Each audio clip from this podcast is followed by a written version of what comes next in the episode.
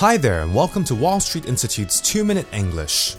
Today, we're going to review conditional sentences, also known as conditionals.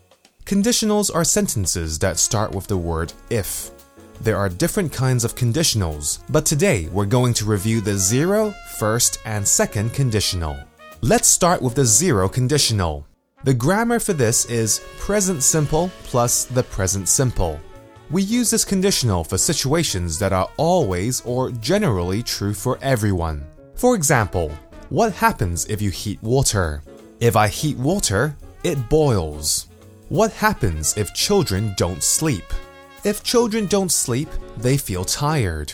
What do people do if they are cold? If people are cold, they wear more clothes.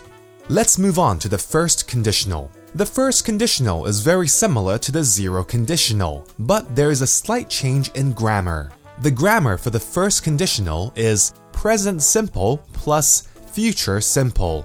We use this conditional for real situations where the result might be different for different people. For example, what will happen if you study English? If I study English, I will improve. What will happen if you work hard? If I work hard, I will get promoted. What will you do if it rains?